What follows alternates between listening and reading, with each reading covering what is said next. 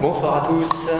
Euh, on va attaquer ce, deuxième cours du séminaire de la deuxième année, donc euh, séminaire Design Windscare qu'on a monté avec euh, la philosophe Cynthia Fleury. juste peut-être pour petit rappel, donc vous pouvez retrouver le cours si vous n'étiez pas présent ou si vous ne l'avez pas encore vu. le premier cours qu'on a fait cette année avec Cynthia, il y a exactement un mois, j'avais envie de vous reposer, repositionner deux, trois choses qui se sont dites pendant ce cours parce que c'est important par rapport à, aussi à la suite et à ce qu'on va se dire aujourd'hui. Euh, le point euh, central est notamment de dire qu'on va essayer de creuser euh, une idée un petit peu plus, plus, précise sur le design whisker qui va être une double idée qu'on a appelée le double Damasio en référence au double diamant du, design thinking. comment on peut passer à autre chose Donc double Damasio, bah, bien sûr cet auteur de science-fiction Alain qui travaille beaucoup sur la furtivité, qui est quelque chose qui nous intéresse beaucoup sur la façon dont le design peut demain implanté dans les, dans les projets.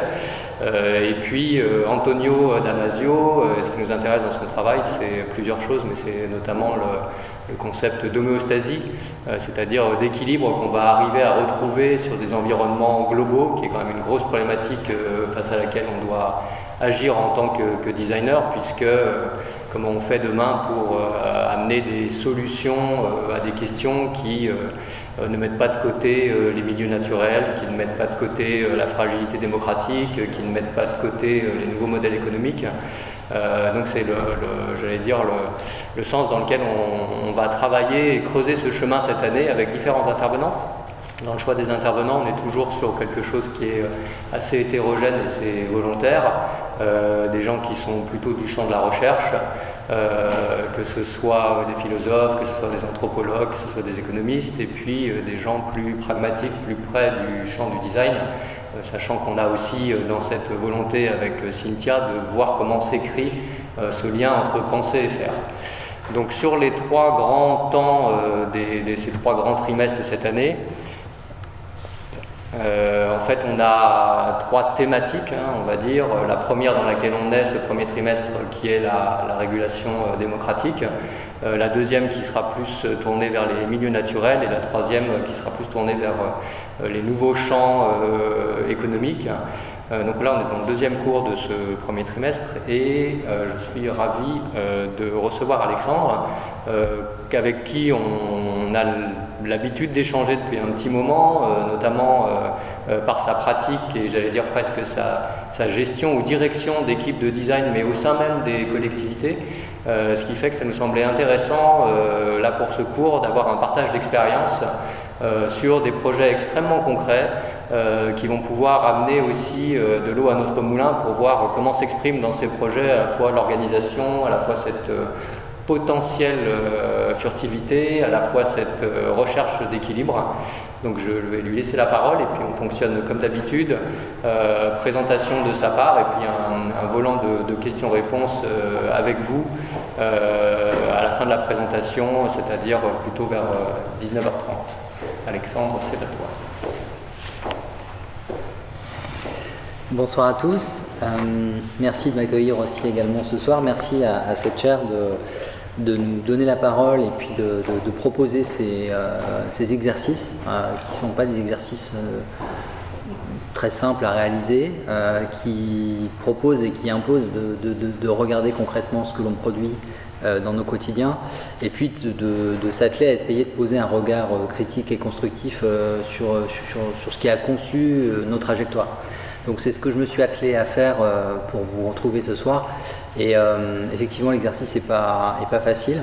Donc, c'est sur ce propos-là que je voulais commencer. Moi, je vais me présenter rapidement. Je, vais commencer par dire que je ne suis pas designer.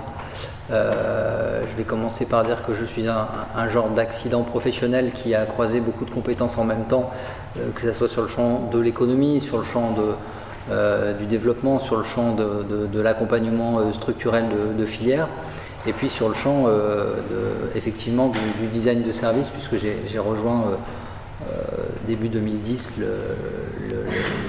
l'activité de la Cité du Design qui venait de prendre son essor depuis finalement pas si longtemps et qui était en train de se, positionner sur le champ de l'activité économique et du, de, l'accompagnement des structures et organisations.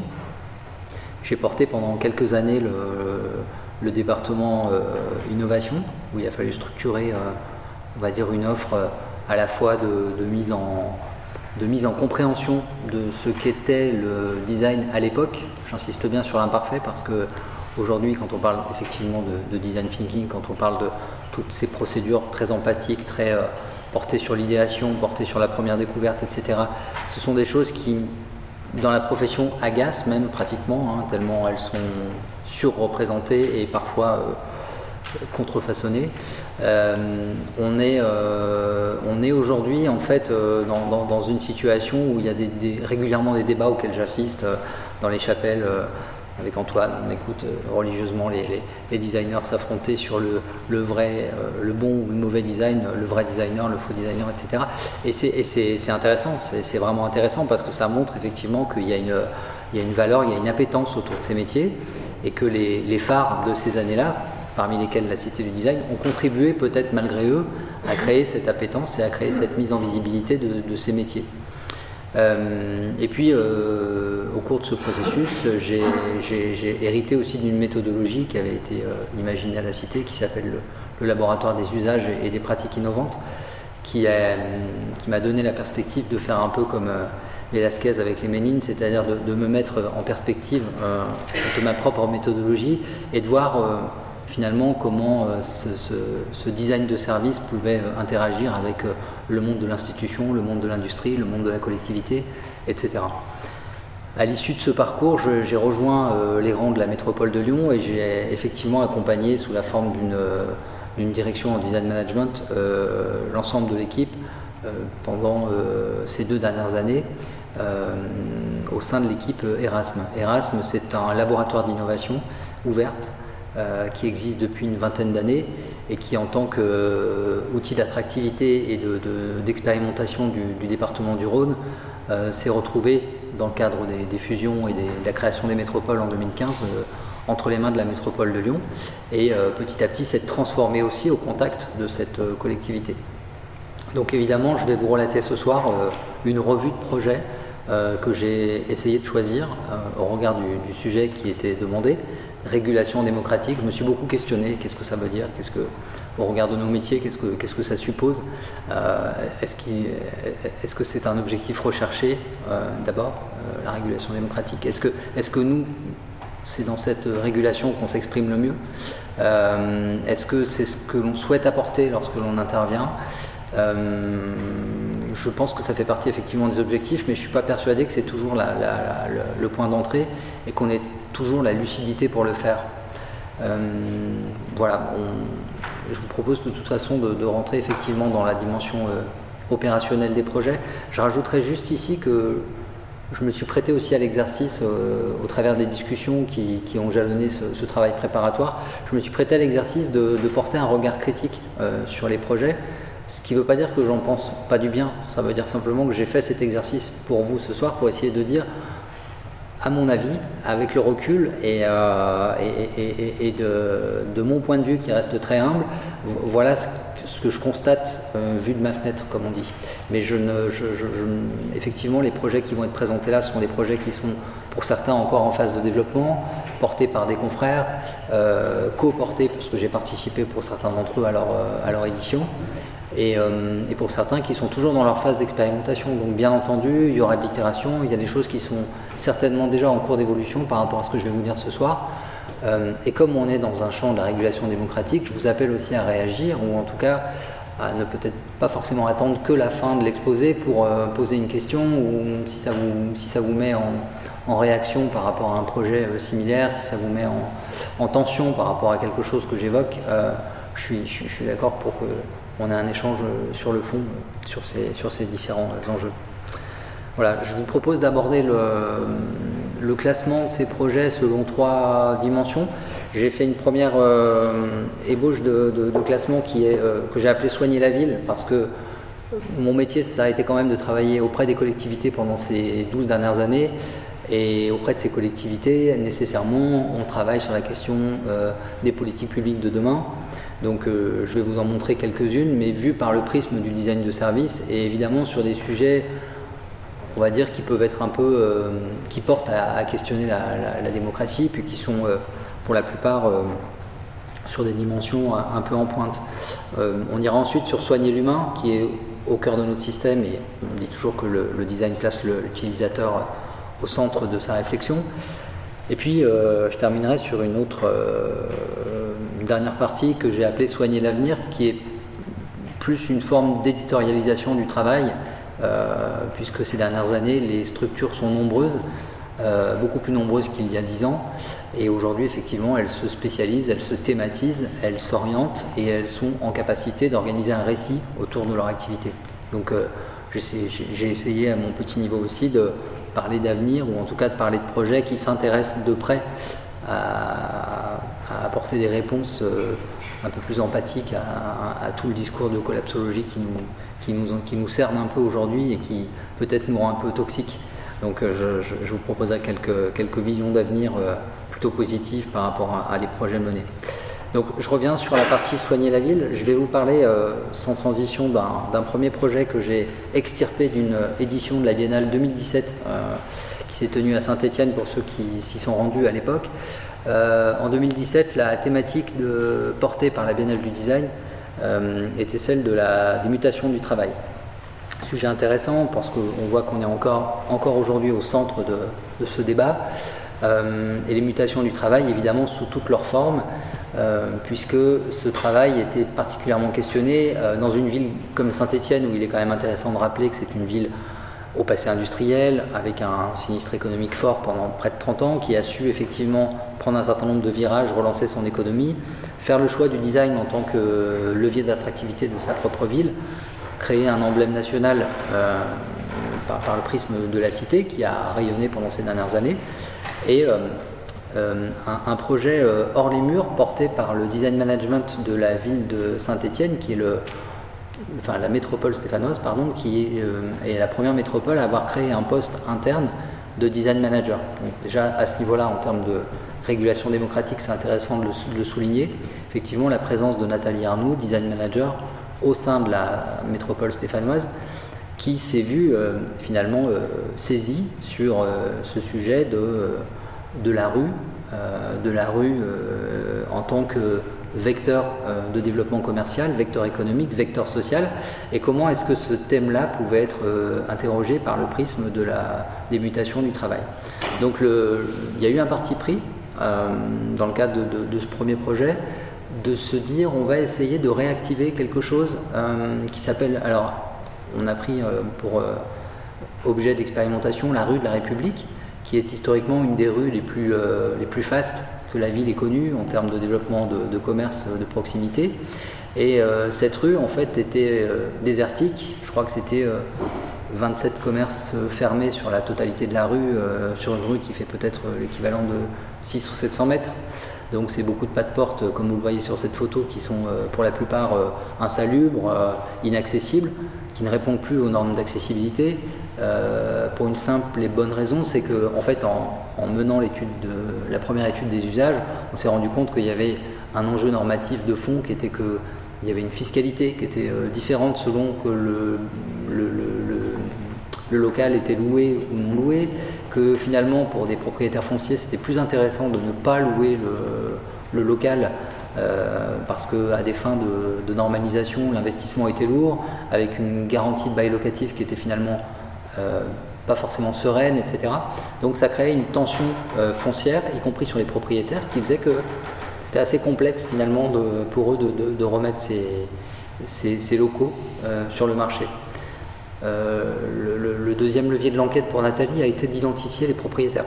Il a fallu mener une enquête immobilière à grande échelle et identifier les 27 propriétaires de, de l'ensemble de ces fonds de commerce. Et puis s'en est suivi tout un, lot d'actions euh, de, design administratif, si je peux l'appeler ainsi, où il a été question de, reconvertir des, baux, le bail, le fameux bail locatif, en bail éphémère, et de proposer un, appel à projet euh, qui stipulait en fait que les projets collectifs seraient euh, accompagnés durant la prochaine biennale. Donc là, je vous parle de six mois avant l'édition évidemment de l'événement, et pendant ces six mois qui ont précédé, il y a eu un appel à projet régulier il y a eu des comités de sélection qui ont été opérés sur un certain nombre de propositions, donc au rang desquelles un laboratoire sur un programme, un, bureau pardon, permanent sur un programme européen en cours au sein de la ville qui s'appelait Human Cities en réponse aux, Smart Cities. Donc la, ville de Saint-Étienne ainsi que la Cité du Design étaient en leader sur ce programme européen. Donc elles se sont dit pourquoi ne pas, par exemple, poser un bureau permanent qui va raconter ce processus euh, de Human Cities, de qu'est-ce qui s'y passe, quelles sont les, activités des, 11 pays engagés dans ce programme européen. Il y a eu des, le projet d'un supermarché euh, coopératif qui s'est proposé. Il y a eu une agence en communication qui a vu une opportunité, qui s'est dit tiens, finalement on avait prévu d'ouvrir euh, au mois de, mai, mais est-ce qu'on n'avancerait pas finalement notre, notre inauguration et qu'on ne profiterait pas du véhicule que propose la Biennale pour euh, exister et se faire connaître du paysage stéphanois? Euh, Il y a eu des jeunes artistes qui se sont positionnés sur euh, la recyclerie de vêtements. Il y a eu la Cité Design qui s'est saisie, vous le verrez parmi l'exemple que je vais, vous montrer juste après, qui s'est saisie de, cette opportunité aussi pour proposer un laboratoire du Caire, justement. Donc voilà, en fait, ce, processus-là, il a duré évidemment pendant l'entièreté de l'événement. C'était la première édition de la Biennale qui, avait été prolongée sur une durée de un mois. Donc vous savez que pendant, c'était même cinq semaines, donc pendant ces cinq semaines, euh, il y a eu une exploitation pleine et entière, 7 jours sur 7, euh, de, des différents projets qui se sont manifestés et qui ont été retenus par le comité de sélection. On parle de 14 projets retenus, on parle de 29 porteurs, 39 porteurs, pardon. Euh, on parle de 26 000 entrées répertoriées sur euh, la durée du mois de, mars à l'époque. Le mois de mars à Saint-Etienne, il peut faire frais, mais il y en a quand même eu 26 000 euh, promeneurs et qui sont rentrés dans ces boutiques et qui les ont visitées. on parlait de 1500 visites par semaine pour certaines boutiques. Donc euh, ça, a créé vraiment un, processus de découverte euh, et de redécouverte de ces rues. Les gens venaient par curiosité. Ce que j'ai trouvé particulièrement intéressant, c'est qu'il y a deux, deux baux qui ont été euh, remis en circulation à l'issue de l'opération. Alors vous me direz, c'est pas grand chose à l'échelle des 27 que j'ai cités tout à l'heure, mais sur une exploitation de 14, finalement de 14 locaux commerciaux, on a deux beaux commerciaux qui ont été remis en, en état.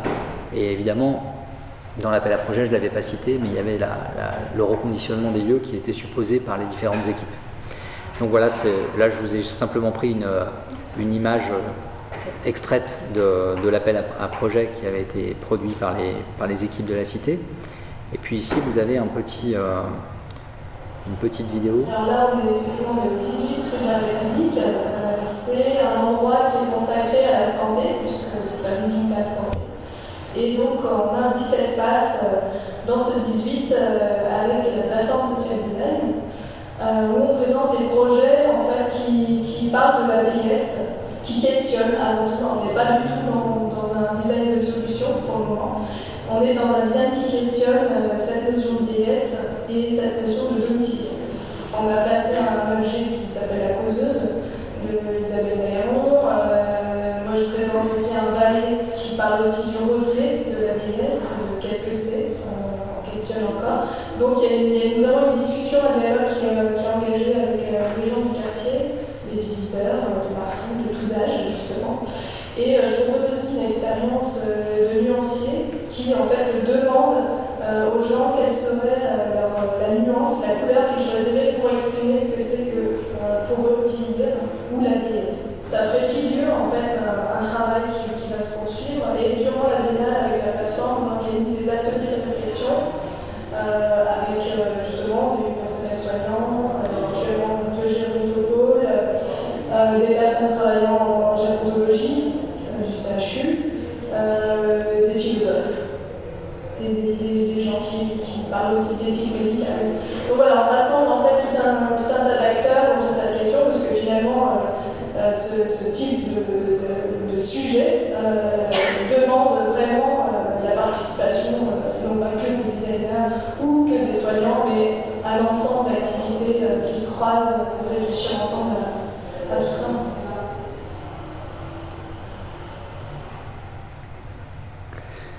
Donc j'ai choisi délibérément cette vidéo puisque c'est c'est une des productions que nous avons portées au sein du département entreprise et innovation de la Cité du. Là, c'était un, sujet qui nous tenait à cœur, c'était comment on mettait en tension les industries du territoire, puisqu'il y, a un gros passé industriel sur la question du, soin euh, et les entreprises du soin. Euh, nous avions évidemment tout le parterre d'artistes et de designers euh, présents et mobilisés sur la question aussi du soin, puisque c'était l'objet de notre appel à, candidature. Et puis nous avions les institutionnels du territoire qui eux aussi avaient voix au chapitre. Et l'intérêt du dispositif, c'est que le lieu comportait trois pièces et on leur dit voilà, ce qu'on aimerait, c'est que vous soyez en situation de fabriquer un emploi du temps euh, dynamique et augmenté entre vous trois, entre institutions, industrie et artistes, et que vous arriviez à vous distribuer finalement le temps de parole, la médiation et la rencontre à, l'autre euh, durant l'édition de cette biennale. Donc on a, véritablement eu des choses très très différentes. Euh, des entreprises et des industries qui n'ont pas hésité à sortir des projets euh, qui étaient plutôt de l'ordre de l'expérimentation, qui étaient de l'ordre de la recherche et développement, qui n'étaient pas du tout encore euh, finalisés, mais il y avait le contexte de se sentir local, de se sentir en empathie avec, le, avec les, personnes qui passaient. Il y avait le contexte aussi de la biennale qui créait une, chape finalement de sensibles euh, autour des, différents enjeux qui étaient traités dans, le lieu. Et assez vite, on a, on a pu euh, obtenir, alors ici l'expérience de Roxane qui nous a porté, on va dire, un certain nombre de, de, couleurs. Euh, chaque semaine, il y avait une édition spécifique qui était remportée sur un lieu, etc. Donc voilà, j'ai tenu à, parler de ce, projet de la rue de la République parce que je trouvais que, en résonance avec le, thème régulation démocratique, il y avait quelque chose qui était, intéressant. Maintenant, le petit regard, la paire de lunettes que je me suis astreint à, à chausser à l'issue de, de, la préparation de ce premier volet, ce premier projet, euh, un premier point qui m'est apparu, c'était celui de réhabiliter euh, un idéal euh, versus changer de modèle. C'est-à-dire, qu'est-ce que je veux dire dans cette phrase? C'est comment est-ce que il a fallu aussi être vigilant par rapport à la perception que pouvaient avoir les habitants et la ville dans son entièreté, puisque les premières semaines, on s'est rendu compte que les gens venaient avec euh, euh, emprunt de ce passé et de ce côté patrimonial que représentait cette rue, et venaient y retrouver finalement leur Madeleine de Proust. Or, ce n'était pas du tout l'objet. L'objet, c'était de proposer du commerce euh, de demain.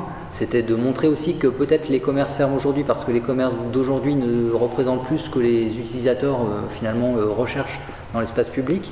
Euh, c'était proposer des moments euh, choisis, c'était proposer euh, des, expériences. Donc il a fallu expliciter tout ça. Et finalement, la partie relationnelle et expérientielle a commencé à se dessiner à, à l'orée de la deuxième semaine, deuxième semaine et demie. Il y a eu dix jours de chauffe, entre guillemets, réciproque entre les habitants et ce, drôle d'endroit. mais il y a quand même eu 1500 événements qui sont déroulés pendant les, les cinq semaines de, de, la. Il y a eu aussi la création d'une appli spécifique à, cette rue pour euh, signaler les événements, pour euh, signaler un certain nombre de, rencontres, euh, d'opportunités, etc. Sur les perceptions, moi c'est un point de vigilance que je retiens par rapport à, ce type de travaux, c'est qu'on est véritablement sur du design de service, mais pour autant ça ressemble beaucoup à des installations. Et donc là aussi on est sur un public néophyte et quand un public néophyte vient à la rencontre euh, du design sous cette forme-là, il est nécessaire et important de rappeler que le design, ce n'est pas, pas qu'une parenthèse.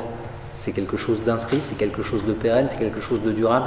Et donc il est nécessaire euh, d'inscrire euh, tous les, acteurs d'un tel dispositif dans l'incarnation de ce discours. Et c'est d'autant plus difficile que ces acteurs-là sont eux-mêmes des particuliers, ne sont pas tous des designers dans l'âme et n'ont pas nécessairement euh, le, vocabulaire euh, adapté à pouvoir euh, médier sur qu'est-ce que le design, comment on s'en sert, comment on l'emprunte, à quel moment il intervient, est-ce qu'il est visible, non visible, etc.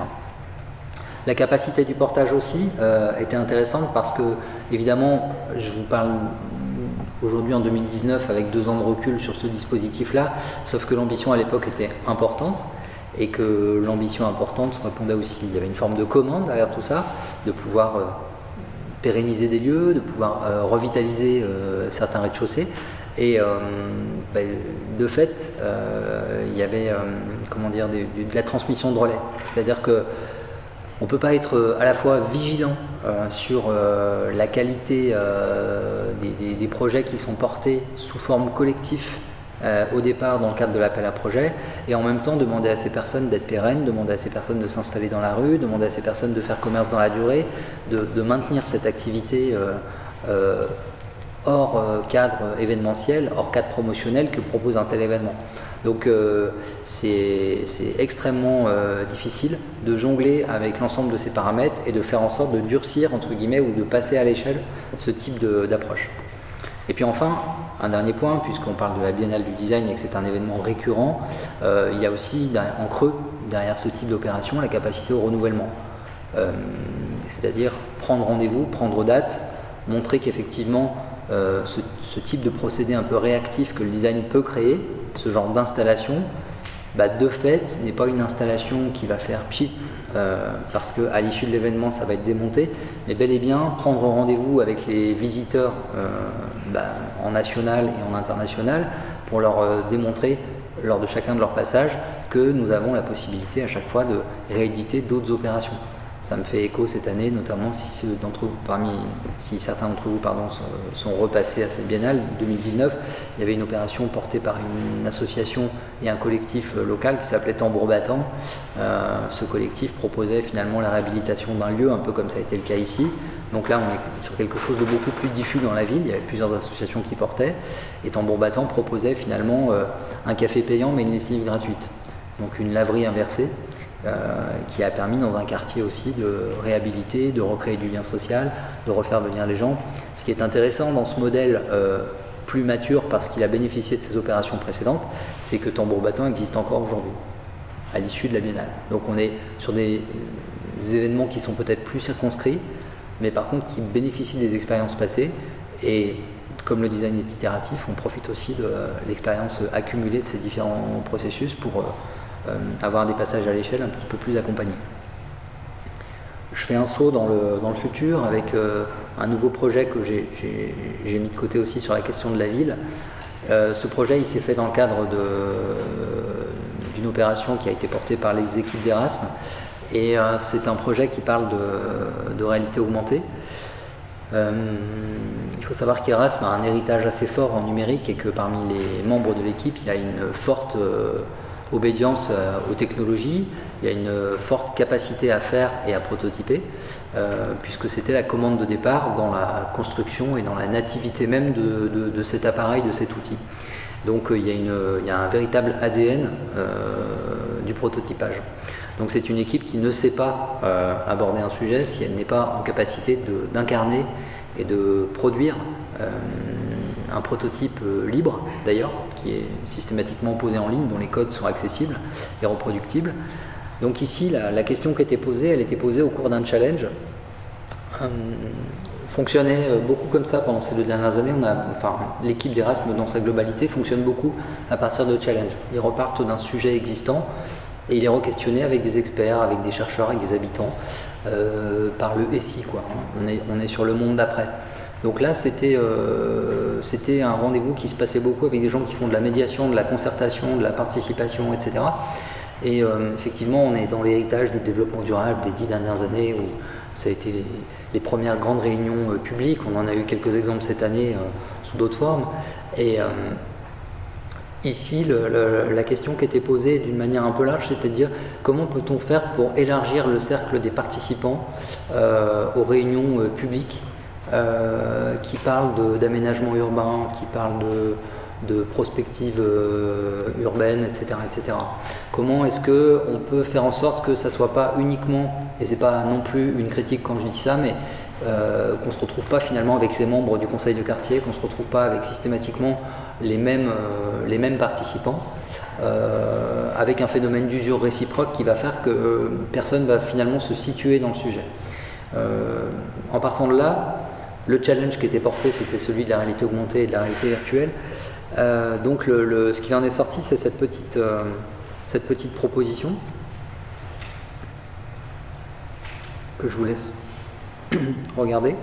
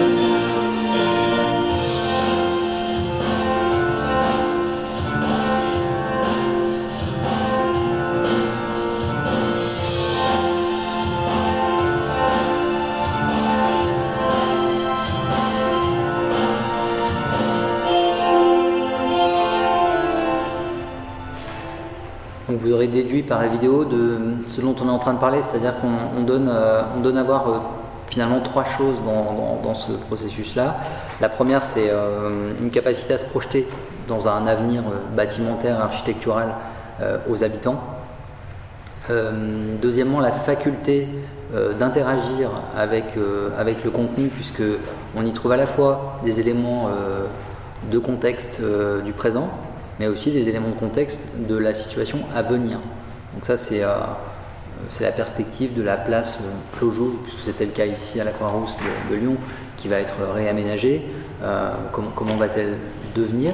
Et puis enfin, le troisième élément de, langage qui est produit dans cette vidéo et qui est intéressant enfin dans, dans, cette, dans cette expérimentation, c'est le fait que les utilisateurs peuvent eux-mêmes décider euh, d'attribuer en fait euh, dans un environnement donné euh, des éléments de contexte urbain. ici une fontaine, plus loin rajouter des arbres, etc.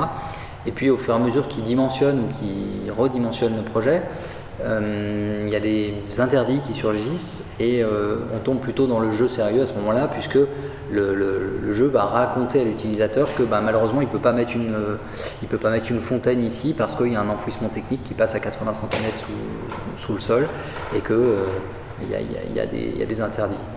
Donc c'est une manière aussi de concerter et de faire euh, intelligence avec le public en le, montant en compétence sur euh, c'est quoi les contraintes finalement euh, de l'urbaniste, c'est quoi les contraintes d'une agence ou d'une métropole qui va petit à petit structurer en fait son, environnement et son espace. et ça permet aussi d'aller chercher un public un peu différent, ça permet de rajeunir, on l'a vu ici, ça a été travaillé en collaboration puisque à chaque fois le, le comment dire, le, processus tel que vous l'avez vu là, c'est aussi un prétexte à coproduire, c'est un prétexte à aller chercher euh, des écoles, c'est un prétexte à aller chercher des designers en formation, mais pas que, des développeurs, euh, des makers, des gens qui sont vraiment dans des métiers du faire. Et euh, on accepte effectivement au fur et à mesure de ce processus-là que ça ne soit pas la vidéo parfaite à la fin, on accepte qu'il y ait des choses qui soient encore un peu balbutiantes, que le jeu que vous avez vu ici n'est pas tout à fait encore très au point, mais il est en train de se faire. Et on, on, se fait par contre un, les équipes mettent un point d'honneur à ce que ce qui soit démontré ici, on ne soit pas sur ce qu'on appelle un, magicien d'ose. C'est-à-dire on n'a pas, fait une manipulation euh, numérique qui va faire penser que ça fonctionne alors que ça ne fonctionne pas. Ici, le code, il est, euh, opérant, il est disponible et il est fonctionnel pour euh, agir avec un jeu comme celui-ci. Donc ce que je retiens d'un projet comme celui-ci, c'est que on ne peut donner suite et on ne peut s'offrir ce genre de récréation que lorsqu'on est dans un. D'abord, lorsqu'on est dans une, un terrain de jeu suffisamment important et qu'on a une collectivité qui nous, qui nous propose cet espace pour le faire.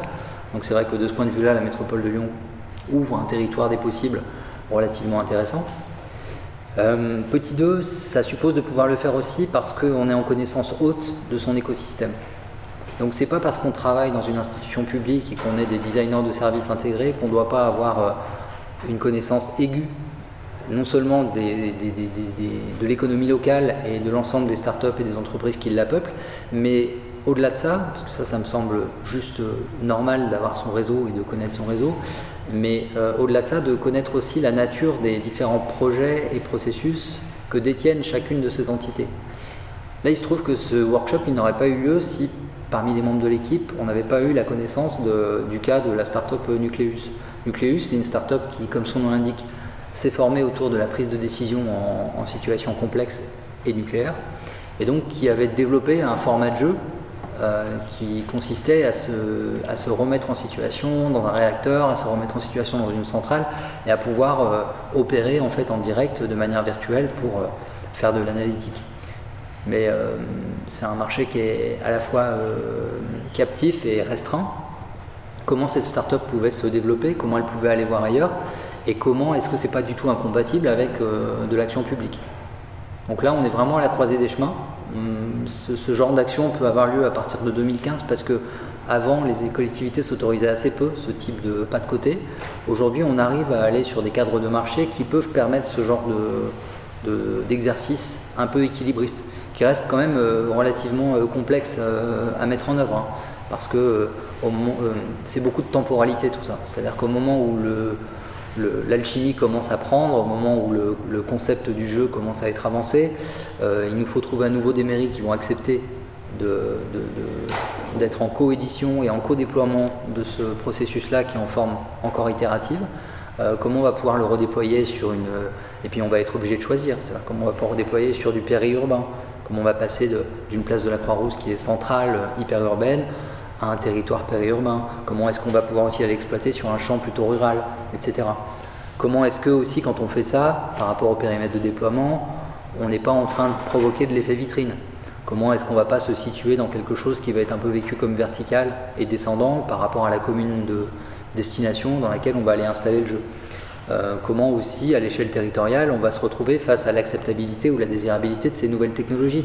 C'est sûr que quand on transporte euh, tout ce terrain technologique un peu complexe à mettre en œuvre, etc., qui va peut-être pas marcher, dans lequel il y aura aussi un périmètre technologique euh, et on va dire tout un tas de supposés techniques pour que le, pour que le dispositif fonctionne. Euh, on peut se retrouver aussi dans la panade euh, sur, un champ, sur un plan rural et se retrouver face à un public qui va être complètement interdit par rapport à ce qu'on est en train d'essayer de faire. Donc il faut à la fois reposer ce type de, faire reposer ce type d'approche sur beaucoup d'expériences et en même temps ne pas aussi se, se restreindre et accepter le fait que ce risque-là fait partie du processus. Puis enfin, le dernier point que j'ai cité, c'est peut-être la capacité aussi à mettre en les territoires d'accueil de, ce genre de dispositif en capacité de maintenance et de médiation autour de ces objets. C'est-à-dire que l'un des plus grands risques, en fait, quand vous avez un acteur euh, un peu éloigné de votre sujet qui a accepté de jouer le jeu, c'est de jouer ce jeu-là avec lui, et puis une fois que vous avez déployé euh, le, cirque, et puis que vous avez remballé votre toile et que vous êtes reparti, lui, il conserve en fait les, les, attraits du jeu, mais il n'est pas capable de les raconter, il n'a pas le récit, il n'a pas la posture, et il est bien démuni en fait face aux, aux, éventuelles circonstances dans lesquelles il pourrait être amené à ressortir en fait ou à utiliser ce, dispositif-là. Donc ça, c'est un des risques forts en collectivité et en termes de régulation démocratique quand on a quelque chose qui, qui est opérant et qui est une preuve de concept. Le risque fort, c'est de retrouver votre euh, installation euh, sous poussière euh, six mois plus tard si vous n'êtes pas en capacité d'avoir activé et d'avoir donné les clés de démarrage correctes à votre interlocuteur. Ici, je vous montre un projet qui a été porté au sein de la ville de, de Grenoble et qui a été accompagné par la Cité du Design sous la forme d'une méthodologie qui s'appelle les labos. Les labos, c'est un. Vous connaissez ça, euh, les designers qui sont ici par cœur. Hein, les labos, c'est des, des, modes de, concertation où on met les mains euh, dans la prise et où en fait on s'attelle à essayer de comprendre comment ça marche. Et euh, effectivement, on fait pour penser, comme disait Antoine tout à l'heure en préambule. Et effectivement, les labos, c'était une manière d'amener sur le terrain public et au sein de l'hôtel de ville un certain nombre d'éléments de, mobilier urbain et notamment des abribus qui, euh, qui répondent à la nouvelle posture de la ville de Grenoble qui, vous le savez peut-être, a décidé de, rompre avec les, les, affichages urbains euh, intempestifs qui apparaissent de partout dans l'espace public et la, nouvelle, euh, le nouvel exécutif qui est en place depuis quelques années maintenant a pris un certain nombre de décisions plutôt radicales en la matière et notamment pour euh, s'inscrire dans cette logique de disparition du mobilier urbain et, de la rupture du contrat avec le, fournisseur de, mobilier, euh, a décidé de, lancer son propre appel à projet. Il l'a lancé sous une forme qui était une forme de labo, donc ça suppose aussi qu'il y a des entreprises qui ont répondu à cette, à cette forme de candidature et qui ont accepté euh, d'être en compétition ouverte. Donc ça aussi c'était un, format nouveau. Dans la puissance publique, on appelle ça la coopétition, parce qu'on trouve que le mot est plus sympa, mais ça reste quand même une compétition, ça reste concurrentiel, ça reste euh, un paradigme un peu euh, en rupture par rapport à ce que propose une entreprise aujourd'hui dans son modèle. Et donc ça suppose qu'une euh, procédure comme celle que je vous présente ici de labo, ici on est en face du projet Vox qui a remporté les suffrages, qui a été designé par un designer euh, parisien et qui, est en, cours de, développement et d'installation. Donc c'est une gamme de mobilier. Je vous ai pris une photo ici euh, d'une de ces installations. Il y a plusieurs installations qui vont du micro au macro et qui s'adaptent, on va dire, euh, aux différents lieux. Moi, ce que je, ce que je garde à l'esprit par rapport à un projet comme celui-ci, je viens de vous le dire sur la partie coopétition versus euh, compétition, euh, c'est un protocole qui est délicat et qui est long. Pour, pour avoir longtemps travaillé dans la partie du développement économique et pour avoir longtemps accompagné aussi les entreprises dans le cadre de design de services au sein de la Cité du Design, je sais que c'est pas toujours simple euh, d'expliquer à un fabricant, d'expliquer à une entreprise qui va, qui va produire que là on est dans une forme de maquettage, qu'il faut arriver à faire simple, que, parce que c'est jamais simple en fait quand on va développer une installation comme ça, qu'il faut la transporter dans le siège d'un hôtel de ville, que ça va durer 4 jours, qu'on n'a jamais fait de médiation, qu'on ne sait pas trop comment ça va se passer, tout ça. Euh, c'est quoi les indicateurs qui vont permettre à notre euh, exécutif de choisir la bonne ou la mauvaise installation, etc. Donc ça prend du temps et c'est complexe. Euh, ce qui est par contre euh, plutôt euh, positif, c'est que vous avez un, véritable réacteur qui s'installe. C'est-à-dire que dès lors que vos installations sont portées dans le siège et dans le hall de l'hôtel de ville, vous avez pendant les 3 ou 4 jours d'exploitation de votre installation une véritable usine de gens, de regards, d'expertise, de sensibles, de, remarques, euh, tout exogènes, hein, parce que vous avez toutes sortes de publics qui viennent ici, mais qui vont euh, confirmer, infirmer, euh, rendre vos postulats un petit peu plus opérants, vous permettre d'aller au-delà de vos, de vos processus habituels, enrichir votre façon de travailler, vous dire bah, tiens la prochaine fois je ne ferai pas ça comme ça, etc. Donc ça c'est plutôt, plutôt riche. Je sais qu'en général, par retour d'expérience, les, entreprises, quand elles ont goûté à ce type de dispositif, y retournent assez facilement parce que ça donne beaucoup de visibilité, ça donne à voir aussi sa, propre façon de travailler et puis ça, ça, met, en, ça met en perspective. En revanche, le point 3 que je cite ici, alors je me suis amusé à mettre ça sur une, échelle de temps en bas. Je ne sais pas si cet exercice est très probant. Alors, je n'en parle pas beaucoup depuis tout à l'heure, mais je vais l'assumer quand même un petit peu. Euh. Ma grand-mère disait on est toujours plus malin après. Et c'est vrai que quand quelque chose a eu lieu, ou euh, quand on pense à quelque chose, on pense à plein de choses. Vous savez, quand on imagine un repas avec des amis, on, a tout qui se met en tête, comme ça, on imbrique les ingrédients, la recette, je vais faire comme ça, etc. Et puis le jour J, ça va trop vite, et puis il y a des imprévus, on n'avait pas prévu de faire ça comme ça, puis finalement, on a oublié plein de choses. Et puis après, quand on fait le bilan de ce repas, on se dit, ah bah tiens, j'ai oublié de sortir les bougies, ou j'ai pas, pas servi le dessert au bon moment, etc. Donc là, c'est un, peu le, c'est un peu le sujet, c'est-à-dire que pendant l'action, on est dans l'action. Donc euh, on fait, et on, pense un peu moins. Donc on a beaucoup pensé avant, on a beaucoup pensé après, mais dans l'action c'est difficile de faire les deux en même temps. C'est pour ça que j'ai essayé de situer ces différentes réflexions avant ou après le concept ou le projet, si on peut parler de ça comme ça. Voilà.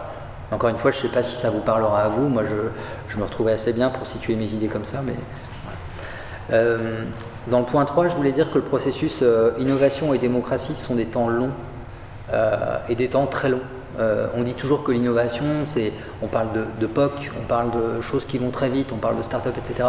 Mais non, l'innovation, c'est des temps euh, très longs. C'est euh, entre le moment où on va avoir son idée, le moment où on va la durcir, le moment où on va pouvoir travailler sur un monstre, puis un prototype, puis une mise en série, puis c'est, parfois des mois, des années avant d'arriver à quelque chose qui va être tangible, qui va pouvoir commencer à, ressembler à un modèle qu'on, s'est fait mille fois dans sa tête. Et dans ce cadre-là, la, partie démocratie et la partie euh, innovation sociale ne fait pas exception, même elle se rallonge encore plus. Et euh, je le cite non pas par ironie, mais c'est important de l'entendre. Euh, j'ai commencé ce, propos sur, sur, ce projet de la ville de Grenoble qui est louable. Enfin, je veux dire, c'est une belle intention, c'est quelque chose de, chouette, une ville qui s'engage et qui dit, à un moment donné, on fait attention aux écrans, on fait attention à la surpopulation médiatique, euh, publicitaire, etc. dans notre environnement urbain. C'est pas le message qu'on veut donner à nos habitants. Donc ils prennent ce, parti pris, ils le font bien, mais pendant qu'ils le font bien, en face d'eux, ils ont des cohortes d'entreprises privées qui sont sur des modèles qui doivent aussi euh, fonctionner, euh, faire vivre leurs salariés, etc. etc. Donc je ne porte pas de morale là-dedans, j'explique simplement un phénomène qui s'est passé sur ce processus-là, c'est que en parallèle du développement des abris dont je vous parlais, la société qui n'a pas pu reconduire son contrat avec cette ville a renégocié par contre les contrats, euh, ce qu'on appelle les cul de bus, euh, en affichage urbain euh, avec la société, le syndicat mixte des transports en commun de la ville. C'est-à-dire que pendant que vous faites disparaître quelque chose d'un côté, il y a un contrat qui se renégocie de l'autre et le contrat il a été renégocié jusqu'à 2031. Mmh. Donc ça donne une balance et ça et ça. Et je trouve que j'aime bien le dire ici parce que c'est pas du tout pour défausser le projet mais ça ça nous ramène dans notre zone d'humilité euh, en design de service en collectivité aussi. C'est-à-dire que on porte des choses qui sont parfois lourdes ambitieuses longues mais pour autant en face de vous vous avez aussi un milieu agile euh, réactif euh, bah, qui a lui aussi besoin de fonctionner et le but du jeu, c'est que chacun trouve sa voie, enfin que chacun euh, s'ajuste en fait. Donc il y, a des histoires d'équilibre en fait là-dedans. Moi j'aime beaucoup ce que ça raconte cette histoire. Euh, et puis enfin, assumer et, expliciter le, soustractif. Euh, le propos de ce mobilier urbain que vous avez vu juste avant, qui est quand même assez dépouillé, il s'inscrit dans la, dans la, ligne de conduite du designer qui l'a produit, qui dit en fait on est dans, il prône le soustractif, c'est-à-dire quelque chose qui va retirer et rendre retirer des choses et rendre de l'espace en fait euh, disponible dans une ville qui est assez saturée. Donc il y a, un peu de poésie là-dedans. Euh, mais, mais, en revanche, c'est euh, quid de la programmation sociale aussi, où on est nous tous aujourd'hui assez, quoi qu'on en dise en termes de frugalité, on est tous assez saturés d'espace, de, de, mobilisation cérébrale, etc. etc. Donc j'ai mis less is more euh, vraiment quoi. Est-ce que, est que, que moins c'est plus? Est-ce qu'effectivement on est, euh, on est en situation aujourd'hui encore de pouvoir soutenir ça ou pas? Est-ce qu'il faut continuer de s'enfoncer euh, là-dessus? Est-ce qu'il faut appuyer fort sur cette posture, etc. J'arrive sur la partie où il est question de, soigner l'humain. là, je parle de design et de progrès social. je me suis beaucoup plus intéressé dans cette partie-là au design whisker. Et pour autant, vous allez le voir, c'est beaucoup des projets aussi qui parlent de, technologie, qui parlent de, développement, de design de services, etc. Donc là, je m'intéresse à, je m'intéresse à un travail que, j'ai mené avec euh, toute une équipe. Donc là, on était sur une équipe pluridisciplinaire, pardon, avec euh, des sociologues, des designers, euh, évidemment tout un personnel hospitalier qui était présent à nos côtés, du cadre, euh, du directeur de l'hôpital euh, du CHU de Saint-Étienne, en passant par euh, les équipes opérationnelles, en, passant par le, référent chargé de mission culture et innovation, parce que oui, au CHU de Saint-Étienne, on a un référent culture et innovation, et ça c'est chouette. et donc on, nous mandate à ce moment-là sur la question de, de l'alimentation. On est saisi sur c'est quoi l'alimentation à l'hôpital et qu'est-ce qui se passera demain dans l'alimentation à l'hôpital? Donc on comprend qu'on est en face d'un sujet euh, extrêmement large. On comprend aussi qu'on est en face d'un système euh, complexe euh, qui est celui de l'hôpital. Et donc on finit par se dire que les documents qu'on nous a donnés, on ne va pas les lire tout de suite et qu'on va plutôt commencer par faire une étude des usages. Donc là, on, rentre vraiment dans la furtivité du designer. On se dit, à bas la documentation pour l'instant, on va surtout nous se faire un, une vision un peu empirique des choses, et puis après on mettra ça en balance avec, euh, avec le niveau de connaissance que l'hôpital veut nous donner aujourd'hui. Et puis évidemment, on a fait des immersions, on a rencontré des utilisateurs, on, est, bah, on a rebondi un petit peu de tous les côtés dans, dans l'hôpital. J'ai une pensée émue pour notre designer qui était euh, en charge d'aller euh, visiter la cuisine centrale et qui se levait à 3h du matin pour partir dans des camions, pour aller livrer les chambres, pour aller chercher la matière première, etc. Avec une semaine haute en couleur et son réveil aussi, mais ça valait le coup parce que, in fine, elle nous propose ce schéma qui vous peut-être vous donne à comprendre un petit peu comment les choses s'organisent. On a effectivement une cuisine centrale qui, qui fait à manger. Et puis euh, on a deux sites qui sont desservis d'une manière un peu différente parce qu'on a un site atomisé avec plusieurs endroits et puis on a un site euh, centralisé avec tout un système de labyrinthique euh, en troisième sous-sol qui ressemblerait un peu au, au caveau de Batman encore amélioré avec des ascenseurs, des systèmes de passe-plat, etc. Et avec toute une alchimie de, choses qui, remontent euh, sous plastique, euh, réchauffées, etc., etc. Donc tout ça répond à un enjeu normatif euh, extrêmement coercitif et donc on est sûr qu'à l'arrivée la nourriture est saine, mais elle est plutôt bonne du reste. Voilà, on a aussi fait un travail gustatif. Elle est plutôt bonne et en revanche, euh, on a euh, une déperdition totale de euh, qui m'a préparé mon plat, ça vient d'où, c'est pourquoi. Par exemple, la totalité des utilisateurs qu'on a rencontrés étaient persuadés qu'on était sur de la nourriture industrielle qui n'arrivait pas du tout en local, etc. Donc un travail comme celui-ci, il est intéressant parce que ça nous a donné tout un tas de, leviers sur lesquels agir par la suite. Alors parmi les trois, champs qu'on a beaucoup beaucoup investi, on ne s'est pas contenté de faire un, relevé de, un relevé des situations et de, pointer en fait tous les, ce qu'on appelle les signaux faibles ou les points de progrès de la, de la chaîne de valeur qu'on a, qu'on, a audité.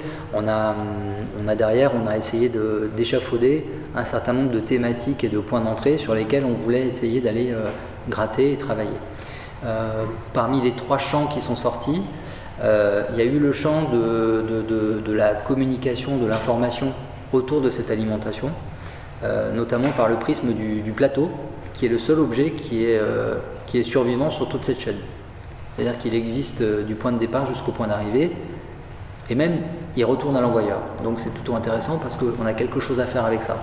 Mais en revanche, euh, il passe par tout un tas de parcours un peu violents. Il est, il est mouillé, il est chauffé, il est plastifié, il est transporté, etc. Il est manutentionné. Donc on est, on est sur un objet qui souffre.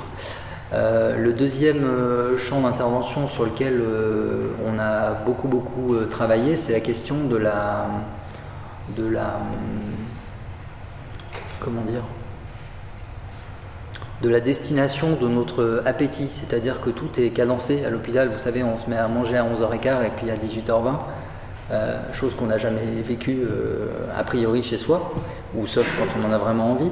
Mais euh, on, est très décalé. et en fait, on est dans un régime institutionnel qui, pour servir tout le monde, en fait, s'impose et s'astreint à, à, essayer de cadencer finalement un système alimentaire qui ne correspond pas du tout à notre métabolisme habituel, ou en tout cas à celui qui est cadencé hors les murs d'un hôpital. Donc on a essayé de travailler sur cette question de la fringale, on a essayé de travailler sur cette question de la petite faim, on a essayé de travailler sur les, circuits et les couloirs qui permettraient aux utilisateurs et aux, patients de se croiser. Euh, euh, parce qu'en fait, quand on est dans une chambre, on arrive dans cette chambre, on repart de cette chambre, il y a la machine à café qui reste un vague, tiers-lieu de rencontres possibles, etc. dans l'hôpital. Donc on a beaucoup pensé à nos collègues de la fabrique de l'hospitalité, on a beaucoup rencontré en fait tous les, gens qui, au quotidien euh, agence et euh, interroge en fait ce, dispositif qu'est l'hôpital. Et donc on s'est arrêté sur le deuxième, euh, scénario, sur quelque chose qui, relevait d'une proposition d'un garde-manger.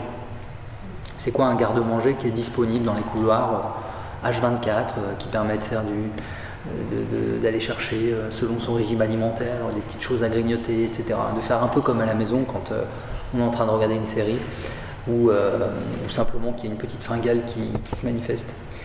Et puis euh, le troisième champ d'intervention qui était un peu inattendu, c'était euh, la dimension, on, va le voir juste après dans les constats, mais ces grandes collectivités ou ces grandes institutions, c'est un peu des, sous-mariniers des compétences. C'est-à-dire qu'on est sur des, est sur des collectivités qui ignorent totalement où sont leurs points positifs et qui sont plus en situation de savoir les raconter, et qui par capillarité, on fait la même chose euh, sur les gens qui animent et qui, assurent les fonctionnalités de ces endroits. C'est-à-dire que nos, infirmières, nos, docteurs, les gens qui sont dans les, dans les couloirs, qui sont au contact du public régulièrement, ne sont plus en situation d'être euh, visibles sur des fonctionnalités qui sont euh, complémentaires à la fonctionnalité première qui les caractérise.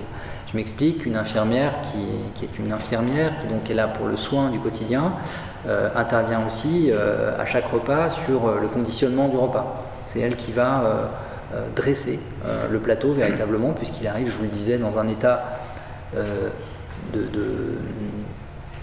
impropre à suggérer de l'appétit, c'est-à-dire que on est sur quelque chose qui est sous plastique, qui génère beaucoup de buée parce qu'il y a eu, effectivement, on a, travaillé en étuve pour conserver la chaleur, pour ne pas rompre la chaîne, etc. Et donc on est, on est sur quelque chose qui goûte, on est sur quelque chose qui n'est pas tout de suite euh, appétissant. Donc on a une personne qui, euh, de manière complètement invisible, chaque jour va euh, mettre des couverts, va retirer la cloche générale du plateau, va préparer un certain nombre de choses dans, l'assiette, donner à voir un, sens de circulation sur comment les choses vont se consommer, etc. Donc petit à petit, on a travaillé sur de la RH en fait, au travers de, au travers de cette dimension-là. Donc ça, ça a été un, c'est un, projet très stimulant qui a amené l'hôpital à, se révéler et à se mettre euh, au grand jour pendant une, pendant une biennale. Et les trois projets que je viens de vous décrire ont été finalement passés au crible des, utilisateurs par le, par le biais de, ici par exemple sur la table qui est en arrière-plan sur la photo, on demandait aux gens finalement de constituer le, plateau idéal, alors qui pouvait être composé de vraies choses et puis de fausses choses. C'est-à-dire qu'est-ce, que, qu'est-ce qui était en trop, qu'est-ce qui était en pas assez, qu'est-ce que je rajouterais comme message, est-ce que je mettrais des anecdotes, est-ce que je rajouterais des... On a eu des propositions de faire faire des origamis dans les étages du dessus pour les mettre sur les étages du dessous avec euh, c'est la chambre 217 qui vous adresse la petite cigogne etc on a eu euh, des, euh, des, propositions de, d'expliquer parce qu'en fait quand je vous dis que c'est, des sous-mariniers des compétences c'est à dire que on découvre au fur et à mesure de cette étude des usages qu'on est sur un hôpital qui, premièrement, euh, travaille quasiment sur du 100% bio, mais qui ne le dit pas. Euh, deuxièmement, on a un hôpital qui a son propre compost, mais qui ne le raconte pas. Euh, troisièmement, on est sur un hôpital qui a sa cuisine centrale, et les patients ne le savent pas. Donc, à chaque fois, c'est autant de compétences et de, points positifs qui participent de l'attractivité d'un lieu comme celui-ci et qui peuvent raconter une autre version de l'histoire qui n'apparaissent pas, qui ne sont pas mis en visibilité et qui ne constituent pas de récit en fait pour les patients qui viennent dans cet hôpital, qui repartent en disant euh, j'ai mangé de la bouffe industrielle pendant trois jours, j'avais hâte de rentrer. c'est comme ça que ça se constitue et euh, tout simplement parce que euh, la vélocité avec laquelle aujourd'hui le traitement des patients est organisé et effectivement le nombre de tâches superposées qui sont demandées aux personnels médicaux font que euh, on passe à côté de, ce type de, démarche un peu essentielle ou que tout simplement on ne caractérise pas les personnes qui sont en charge de réaliser euh, ces, micro-scénarios, ces micro-événements, ces micro-expériences pour les patients. Donc moi je, retiens, de, ces, euh, je retiens de, ce travail-là, et je parle toujours de régulation démocratique en l'occurrence, je parle du poids du contre-pouvoir ici. Alors c'était assez curieux, mais dans ce projet-là, moi j'ai noté une, très grande intimidation de la part de l'ensemble des personnels hospitaliers par rapport à la représentation du patient au sein de l'hôpital. On a des comités euh, de patients qui font très très peur en fait aux, gens du médical et qui, pour le coup, l'utilisateur est un peu surreprésenté et il est surreprésenté à des niveaux euh, un peu supérieurs de l'organigramme de l'hôpital. Et donc du coup, on a des niveaux d'information qui descendent très très vite et de manière très tranchante sur les services donc il y a une espèce mm, d'omerta un peu, un peu permanente euh, qui est présente euh, et qui fait, qui fait un petit peu peur. Donc il y, a, il y, a, tout simplement un manque d'interaction, c'est, ça se soigne très bien. Et il y, a, il y a juste un petit manque d'interaction et un manque de rencontre sur les niveaux intermédiaires et pourquoi pas au niveau des services pour mettre, en, mettre en relation ces, différents publics. le design immersif, j'en ai, ai parlé ici, c'est-à-dire qui nous a permis de révéler en fait la, méconnaissance euh, interne. Alors, je parle de méconnaissance, mais euh, c'était plutôt une connaissance qui est tombée euh, dans l'oubli, bah, des, points forts et des leviers sur lesquels l'hôpital pourrait capitaliser pour exister différemment auprès de, ces différents publics. La furtivité vers la particularité, c'est-à-dire que c'est, on a mené, je pense, sur ce sujet-là une, une immersion plutôt sincère dans la manière d'interroger le, sujet. Et c'est par cette immersion-là et parce qu'on n'a pas toujours euh, écouté euh, les consignes, parce qu'on n'a pas toujours été très obéissant, on a, on a plutôt été un peu commando sur la première partie de ce travail. Donc ça, il nous a fallu pédaler un peu dans l'autre sens euh, sur la deuxième partie, mais c'était, dans, c'était véritablement pour servir la cause. Et ça nous a permis de reposer des, bonnes questions et effectivement de faire réémerger cette, cette compétence, par exemple RH dont je parlais tout à l'heure. On a, on a, finalisé ça sur euh, une référente qu'on a appelée une référente hospitalité par service. Cette référente hospitalité, elle passe par un processus de formation qui s'étale sur une année et qui va lui permettre d'aller rencontrer des tables et des grands chefs, qui va permettre de suivre, qui va lui permettre de suivre des cours en amphithéâtre comme ce soir sur euh, la cuisine, euh, qui va lui permettre aussi d'aller rencontrer une école hôtelière avoir des, cours de dressage sur la partie euh, assiette, sur la partie table, euh, sur la partie comment raconter un plat, c'est quoi, le, quoi le récit du menu, etc. Et puis enfin, le dernier point, c'était une certaine capacité à jouer et une grande incapacité à faire. Donc ça, c'est quelque chose qui est moins sympathique, mais que je ne peux pas ne pas raconter non plus, c'est que on est, en face d'institutions qui, ont très bien compris aussi et c'est là qu'il faut être un petit peu désobéissant, et c'est important, qui ont très bien compris le principe de, faire du design et d'acheter une prestation en design qui représente une forme de caution. Mais très vite, les résultats peuvent être balayés. Très vite, si vous n'instituez pas derrière vous une équipe habilitée euh, en capacité de, prolonger vos actes, ben, vous vous retrouvez assez vite avec un projet qui va être, comme je parlais tout à l'heure, euh, empoussiéré. Ben, vous allez avoir assez vite des gens qui vont être en incapacité de faire parce que soit ils n'auront pas compris votre méthode, donc ça c'est un problème de méthode qui vous incombe, soit ils auront été empêchés de poursuivre euh, ou de prolonger vos gestes en interne parce que à un moment donné la direction où les, postures euh, normatives administratives vont reprendre leur cours et vont remettre un peu de, sévérité là-dessus et de vigilance et on va euh, réavancer dans le sens de la marche. Voilà, donc c'est quelque chose sur lequel il faut être un petit peu présent. Cette vidéo, je vais vous la montrer directement et je vous expliquerai un petit peu après de quoi il retourne.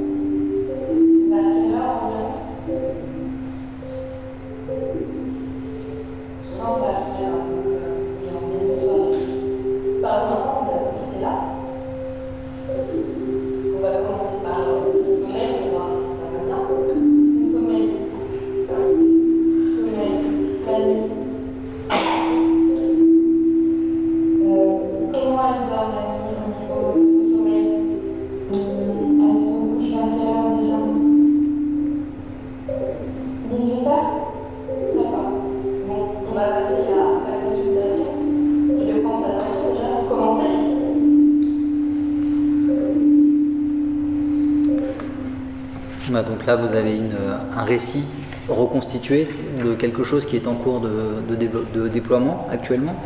Donc là, on part d'un challenge, comme je l'évoquais tout à l'heure, sur la réalité virtuelle. Euh, il y a un parti pris, parce que je commence par là, mais euh, j'ai parlé d'Erasme tout à l'heure. Erasme, je vous l'ai dit, à 20 ans d'âge. Donc euh, c'est une équipe qui est, riche d'expérience et qui a pris le parti depuis quelques années d'éditorialiser en fait ses, ses interventions chaque année d'essayer de, se focaliser chaque année sur euh, une thématique particulière. Les dernières années euh, précédant 2018 euh, étaient orientées évidemment sur les technologies et en 2018 on a eu cette, opportunité de travailler sur les, IA puisque c'était une année où on parlait beaucoup des IA et qu'est-ce qu'on allait faire avec ça. Et on, a pris le parti de, convoquer une, assemblée de, participants assez hétérogènes, parmi lesquels il y avait un médecin qui intervient en, maison de la métropole. Maison de la métropole, c'est des maisons dans lesquelles on retrouve des services sociaux, euh, dans lesquels on va retrouver euh, la possibilité du droit et du retrait du RSA, la PMI, donc tout ce qui concerne la petite enfance, les droits et les retraits des droits parentaux aussi. donc c'est des endroits extrêmement sensibles où, il y a des enjeux intimes qui s'y déroulent et notamment les consultations médicales, alors pour les jeunes parents, mais aussi pour euh, les populations migrantes qui sont régulièrement euh, orientées sur le territoire euh, à se rendre dans ces, dans ces endroits. Et l'un des médecins s'est levé en disant bah, Moi, c'est vrai que dans l'égalité de traitement et dans la médecine pour tous, j'aimerais qu'on soit en capacité demain de s'adresser à des migrants comme on, s'adresse à un jeune couple qui arrive avec son bébé. Mais malheureusement, on n'y arrive pas parce qu'on est empêché par la langue. Et est-ce que l'IA peut résoudre ça? Donc ça a beaucoup passionné les, groupes de, travail. Et puis effectivement, on arrive sur quelque chose qui s'appelle interprétable, où le, la preuve de concept s'est faite autour de la question du, bébé. Et euh, effectivement, vous l'avez compris, hein, c'est un, principe de table à dessiner. Et au fur et à mesure que l'on dessine, euh, l'IA qui est au-dessus va comprendre et déduire un certain nombre de dessins et les réinterpréter sous la forme d'une bibliothèque d'illustrations qui vont être des illustrations augmentées par rapport à ce qui, vient d'être dessiné. Donc si je dessine un bébé, c'est un bébé malade, un bébé qui dort, un bébé qui va à la selle, un bébé qui, vient de naître, etc., qui, vont être proposés. Et puis au, fur et à mesure que des interjections vont sortir dans le dialogue dans la langue native des deux personnes, elles vont être traduites en simultané et en temps réel de chaque côté de la table pour que les deux interlocuteurs puissent petit à petit se saisir de ce que l'autre est en train d'essayer de dire. Donc l'idée c'est de faire un chemin critique euh, assez rapide qui permet d'établir un diagnostic de premier niveau et puis d'accompagner euh, finalement le, patient euh, assez rapidement vers, un premier niveau de résolution et au moins sur une identification des, points de vigilance les plus forts quand on mène ce genre d'entretien. Donc évidemment, on n'a pas, euh, a pu, nous, dans le cadre de ce processus-là, assister à des, visites médicales avec l'utilisation des prototypes durcis, parce que là, vous avez vu le, premier prototype.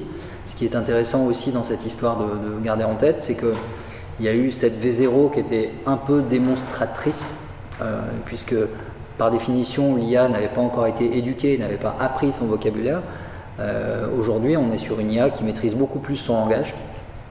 Et donc, on est sur euh, trois prototypes qui sont déployés et utilisés depuis cet été dans trois maisons de la métropole, sur évidemment qui ont été choisies, une pour son ancrage périurbain, une pour son ancrage urbain, etc. etc.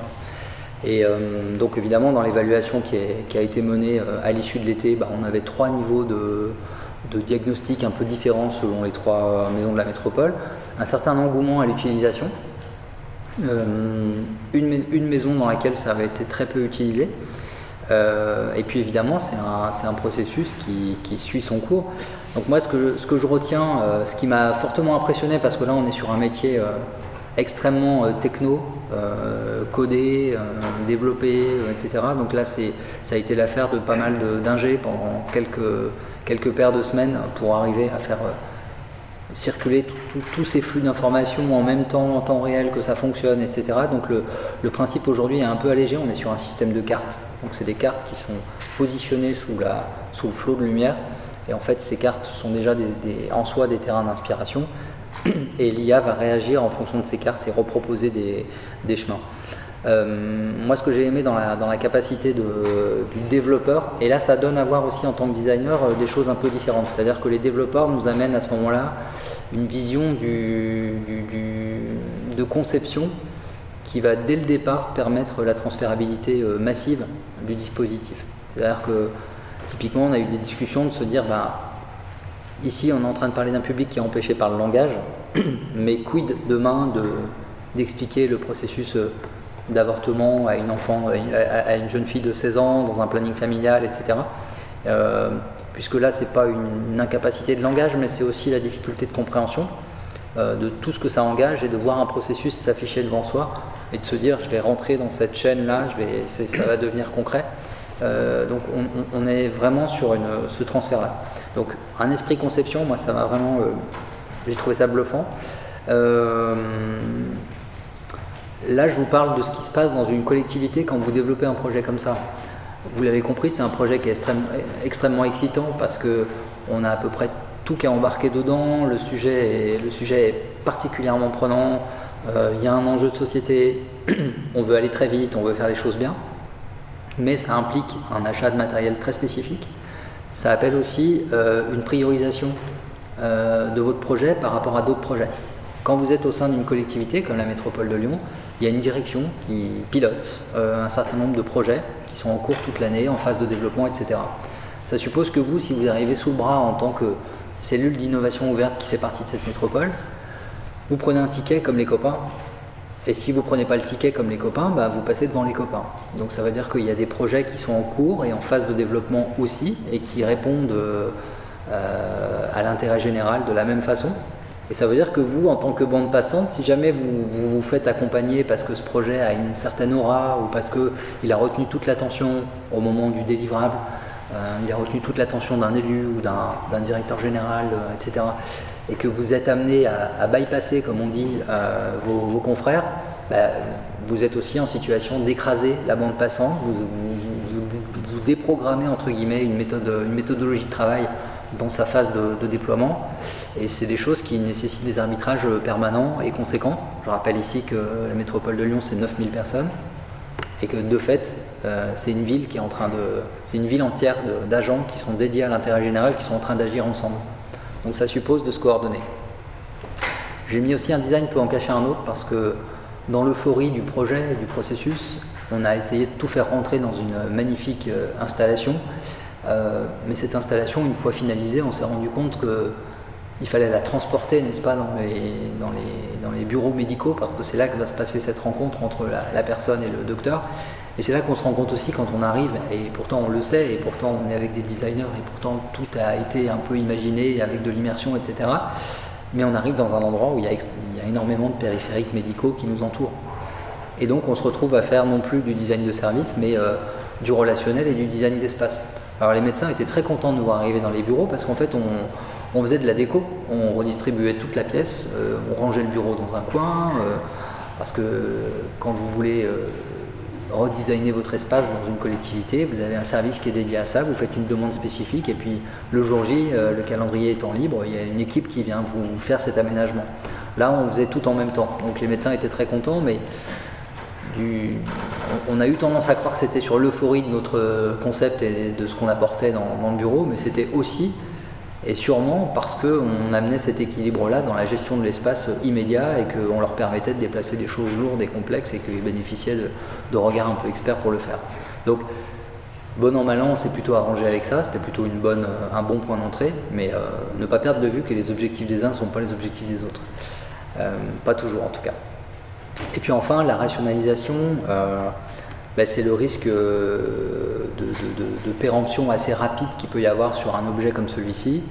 Euh, L'IA peut faire le buzz pendant une année, et puis l'année suivante un peu moins, et puis l'année suivante encore moins, parce qu'on n'a pas encore trouvé comment on allait exploiter cette, cette chose, où on n'a pas vraiment trouvé de fonctionnalité qui était suffisamment forte pour créer des points de marché, et donc le risque de paupérisation assez rapide d'une installation qui peut coûter cher. Donc euh, c'est des choses sur lesquelles il faut apporter une certaine vigilance.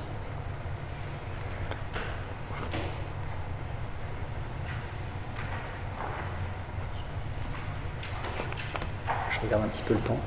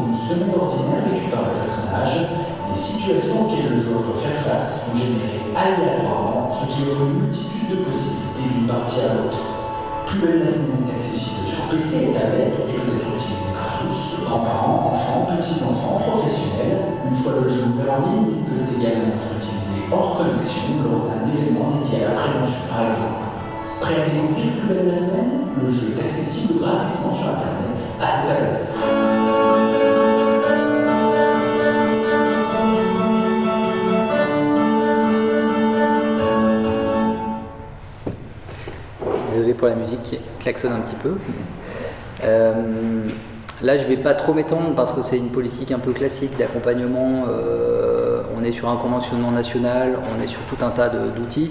Ce qui est intéressant, c'est surtout la cadence en fait de, projets qui, sont un petit peu injonctés et sur lesquels il faut se positionner constamment. Là, on est sur un conventionnement national. Ce conventionnement national, il appelle à la création d'une équipe locale au sein de la métropole de Lyon, qui est constituée de manière pluridisciplinaire d'ergothérapeutes, de designers, euh, d'un chef de projet. C'est, on va dire, c'est une coordination euh, multidirection, etc., etc. Et donc chaque année, on a des chapitres d'intervention. Donc là, vous avez vu un des chapitres d'intervention qui concernait la notion d'habiter, euh, c'est-à-dire comment, dans ce cadre de bien vivre chez soi à la métropole, on est en situation d'amener des outils aux travailleurs sociaux, aux gens de terrain, aux associations, pour qu'ils puissent aller au plus près de ces publics et travailler avec eux sur de la mise en sensibilisation, sur euh, attention à votre intérieur, etc. etc. Cette année, le, chapitre ou la, saison 2 entre guillemets de ce conventionnement nous a fait travailler sur euh, la partie alimentation. Donc il y a une... Euh, c'est un milieu qui est assez complexe, ce genre d'approche, et on est, on est sur du il y a beaucoup de vitesse en fait dans, ce, dans ces processus-là, parce qu'il y a une tension normative et politique qui est forte. Il y a aussi euh, un renouvellement euh, annualisé, alors que je viens de vous l'expliquer, on est sur un processus qui comporte chaque année une saison un peu différente, mais qui doit le plus possible s'inscrire en cohérence avec les saisons précédentes. Et les équipes sont renouvelées chaque année alors que le processus est pérenne, donc ça fonctionne difficilement. Euh, on a une question aussi d'empowerment qui est un peu déficitaire, puisque on, se rend compte assez régulièrement euh, qu'en étant euh, au niveau méta, ce qu'appelle la position d'une collectivité comme une métropole, on est un peu moins au contact des acteurs associatifs de territoire. Et donc, il y a un langage commun qui est en cours de construction, mais c'est long, c'est du temps long, et on n'a pas nécessairement les moyens d'être toujours au fait des attentes réelles euh, du territoire. Donc euh, il y a beaucoup de choses qui sortent, mais euh, mon souci, moi, sur, ce, sur ce genre de, dispositif, c'est pas tant la qualité de ce qui est produit, parce qu'ici, l'appli, on n'a pas eu le temps de trop la regarder, mais c'est construit sur le mode du jeu Reigns, pour ceux qui connaissent, et qui en fait est un, un dispositif de, compteur sur lesquels on va, on va agir. Ce qui permet d'arriver au bout du jeu, c'est le fait de ne pas avoir consommé l'un des compteurs au dépens des autres, etc. Donc c'est le jeu des équilibres. Donc c'est facile à réutiliser, c'est quelque chose qui est, solide. Euh, tout est en open source et tout est disponible. Mais euh, c'est plutôt la, qualité de survie entre guillemets de ces différents dispositifs qui est clairement questionnée. Et puis euh, la prise en compte aussi des, réalités matérielles. Un exemple très concret, cette appli, elle marche sur smartphone ou sur tablette. Les ASH qui font les assistantes sociales et qui font les, visites à domicile ne sont pas euh, équipés euh, de tablettes et de smartphones. Donc c'était effectivement dans le plan de charge de départ, donc on a anticipé sur ce plan de charge, mais euh, l'équipement arrive après. Donc attention aussi à ces temporalités qui ne sont pas toujours celles qui sont affichées dans les plans de mandat. Et parfois on a de l'avance ou du retard. Et donc il faut que tout ça s'harmonise. je vous dis ça vu, de mon expérience à moi, ce qui, ce qui moi me choque plus ou moins aujourd'hui, parce qu'effectivement j'ai une forme d'habitude de travail dans ces organisations. Et je sais très bien à quel point c'est difficile de, de, faire coïncider et de coordonner sur un même mandat parfois euh, et les équipements et les méthodes et les, euh, et les outils. Euh, je voulais peut-être terminer rapidement sur, sur les. Je, regarde, je fais un choix rapide. Pardon un choix rapide des projets qui me restent. Je voudrais vous parler de choses un peu plus aériennes euh, sur les derniers projets. J'ai mis de côté deux projets qui sont... Euh, là, je suis dans la troisième dimension qui est euh, penser l'avenir. Donc, je viens de passer deux projets qui étaient alternativement destinés. le premier à la question du tram fret dans la ville de Saint-Étienne. Comment on, s'intéresse à la question du dernier mètre de livraison? Comment on fait disparaître tous ces petits camions qui se démultiplie euh, chaque matin euh, de 8h à 11h du matin, très accidentogène dans une ville, dans une ville où il y a de plus en plus de vélos, de plus en plus de piétons, où on essaye de reconquérir l'espace public. Euh, la ville de Saint-Étienne a une particularité, c'est qu'elle est construite sur un axe nord-sud, avec une ligne de tramway qui, à l'inverse de toutes les autres grandes villes françaises, n'a jamais été désinstallée. Donc on a toujours su garder en fait ce périmètre-là. Et la question qui était posée sur un équipement remplacé, mais toujours en état de fonctionnement, était de se dire et si on transformait ce matériel en matériel de livraison du dernier mètre? Comment est-ce qu'un tram, au lieu de transporter euh, des voyageurs, se met demain à transporter des marchandises et fait de la livraison en porte-à-porte sur les commerces de proximité, etc., etc. Ce qui est intéressant dans le processus, c'est pas tant.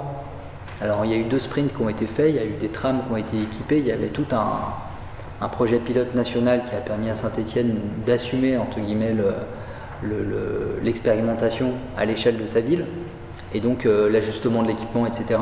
Ce qui était intéressant dans le, dans le, dans le constat général du processus, c'est que c'était pas faisable, en tout cas pas faisable euh, aujourd'hui immédiatement, parce que c'était un très gros enjeu pour une, pour une ville qui n'a peut-être pas encore les moyens aujourd'hui d'aller tout de suite sur ce genre de dispositif, que l'idée est très séduisante, mais que finalement euh, un centre-ville, même très organisé et très centralisé comme celui de Saint-Étienne, il est euh, de fait euh, composite parce qu'on va retrouver des deuxième, troisième, quatrième lignes de commerce qui sont en arrière-plan de ce tram et pour lesquelles il va falloir trouver des solutions intermédiaires de, livraison. Et on va recréer finalement de la complexité euh, en termes de, moyens alternatifs pour délivrer au porte-à-porte. Euh, disons que le projet a été abandonné pour tout un tas de, phénomènes comme, euh, comme ceci, mais par contre, euh, ça a permis vraiment d'aller exprimer au plus près que ça pouvait aussi redynamiser des conciergeries de centre-ville, on pouvait aussi y redéposer, reconquérir une forme de centralité par quartier, redessiner la vie de quartier, etc. Donc c'est un projet ambivalent, je suis prêt à en parler si vous avez des questions, mais je l'ai laissé de côté pour vous parler de ce projet-là. Ça m'embête, ça. J'arrive pas à accéder au son puisqu'il sort en direct. Donc.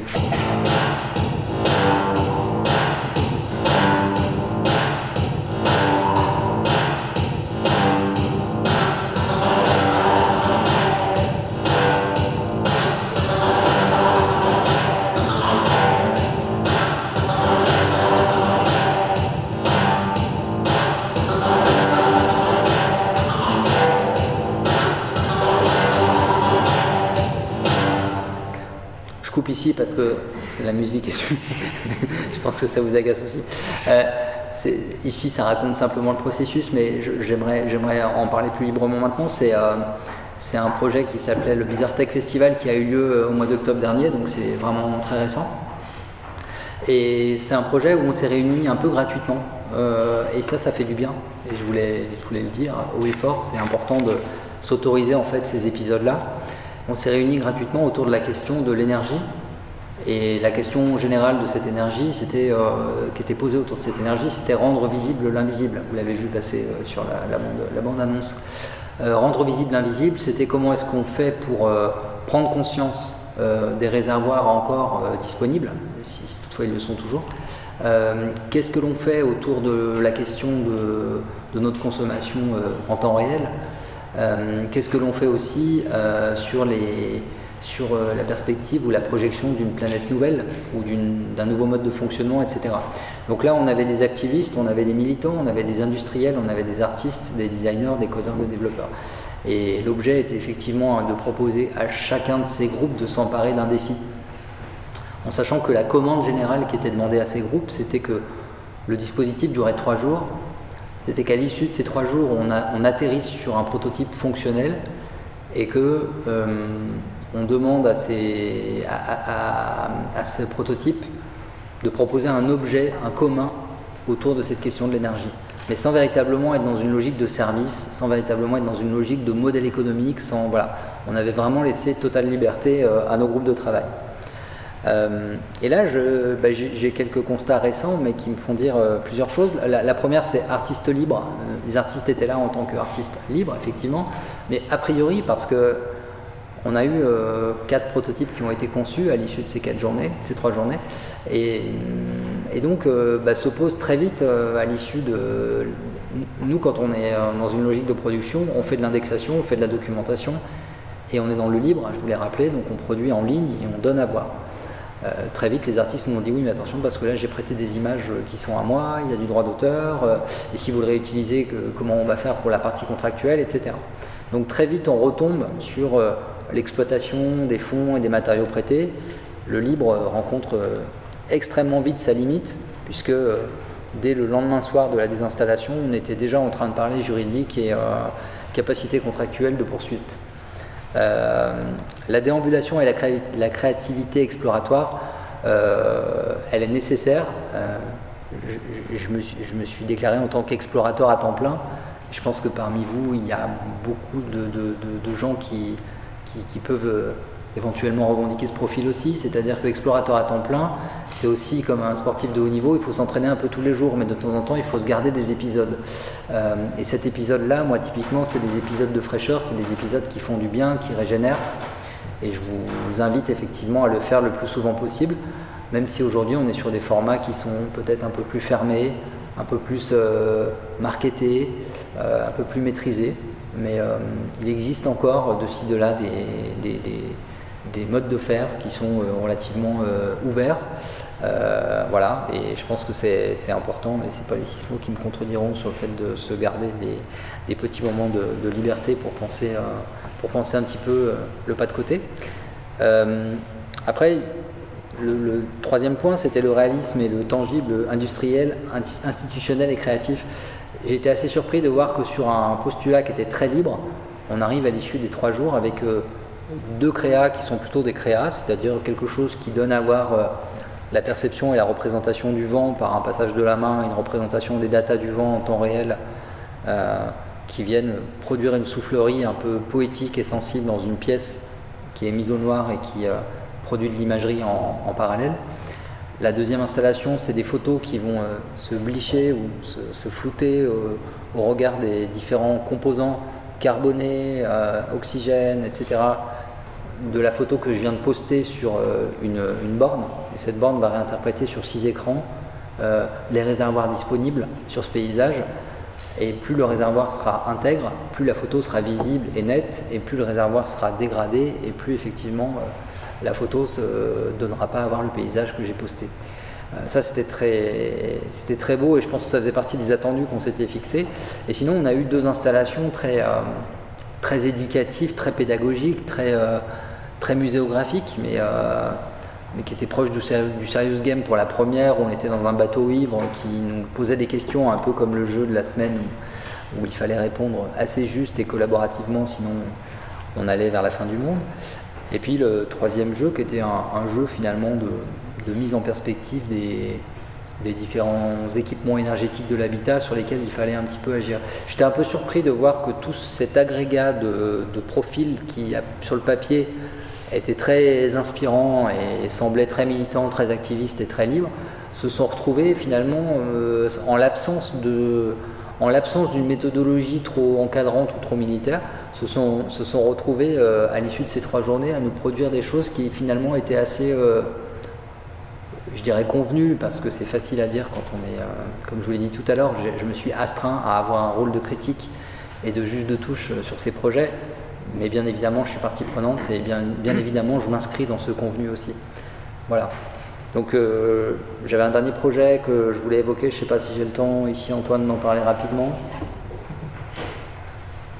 Si? 5 minutes Ouais, 5 minutes. Alors, en très très court, j'ai beaucoup aimé ce projet, donc je vous en parle.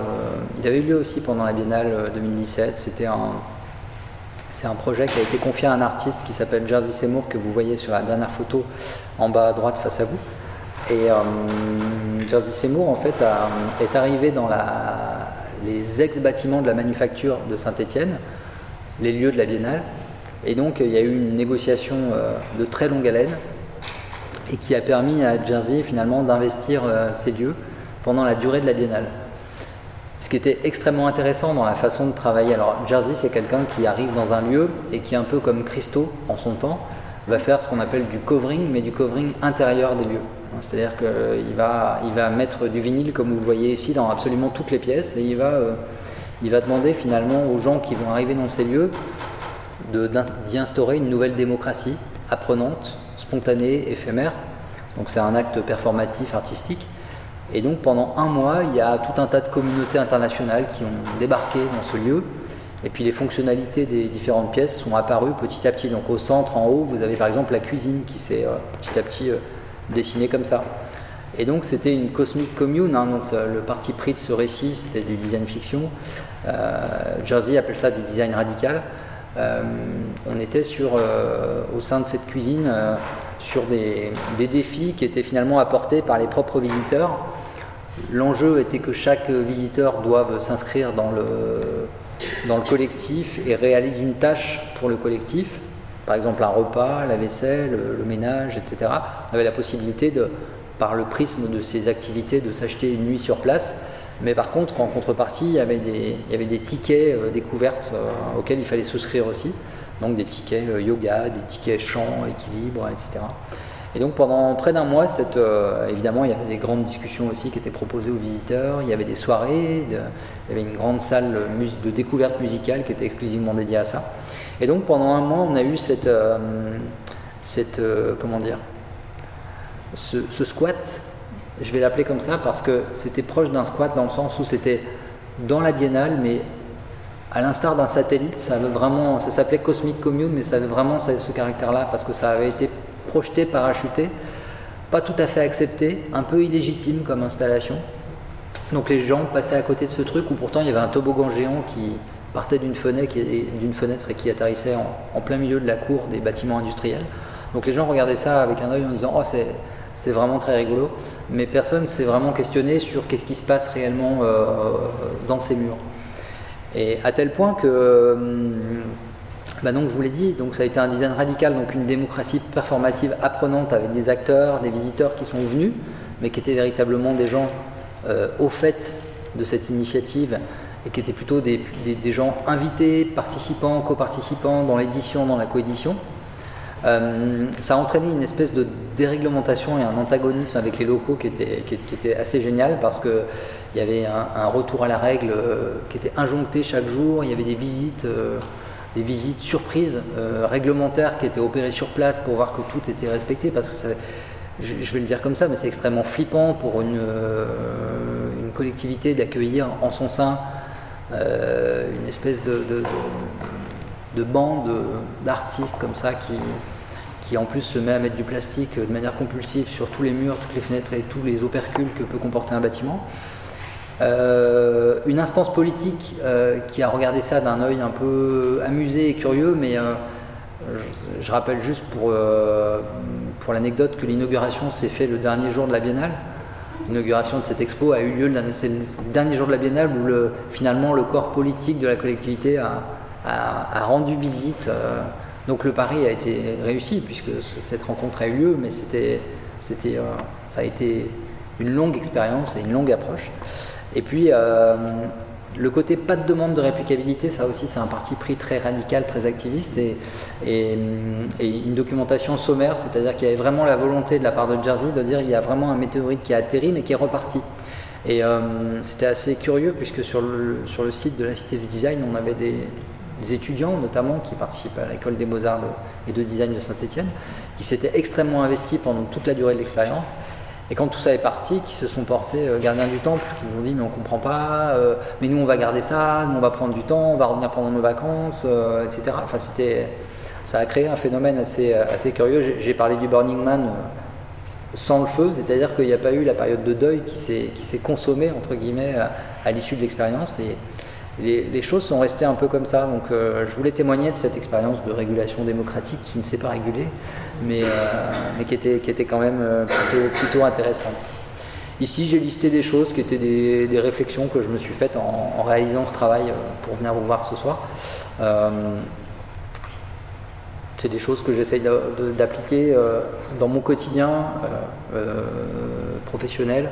Être militant sur le fait de ne créer ni illusion ni désenchantement, parce que, je vous le disais au début de ce propos, on est assez cerné par le, côté presque publicitaire aujourd'hui du design de service qui peut parfois euh, agacer euh, les professionnels en exercice. Donc euh, attention à être vigilant là-dessus.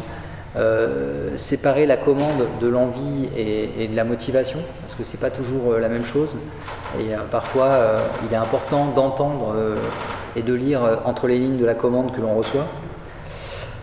Je vous l'ai dit au début de cet exposé, mais on passe finalement, euh, la réflexion porte assez peu sur le présent. Euh, on, est, on, est, souvent dans la projection, on est souvent dans l'analyse et l'évaluation, et, et, dans l'action, on est happé par l'action, et c'est pourtant là qu'il faudrait pouvoir être plus présent. Et on est dans des univers aujourd'hui, des, des, temporalités, je pense, qui nous happent euh, tous de manière très forte.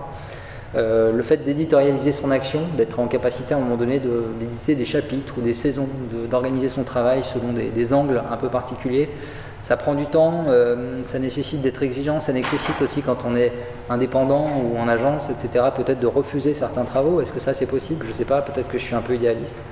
Euh, s'assurer d'un ancrage opérationnel amont et aval du process, parce que ça aussi ça va participer du désenchantement si vous n'avez pas équiper, outiller euh, la préparation de ce travail. Et si personne derrière est, et s'il n'y a pas d'empowerment, comme on dit, euh, on n'aura pas, pas d'habilitation, on n'aura pas de, poursuite et de conduite. Produire des communs et éditer du libre, ça c'est euh, aujourd'hui une évidence, mais il faut vraiment se, être là-dessus. Augmenter sa capacité au détachement et à la furtivité, je pense qu'il faut.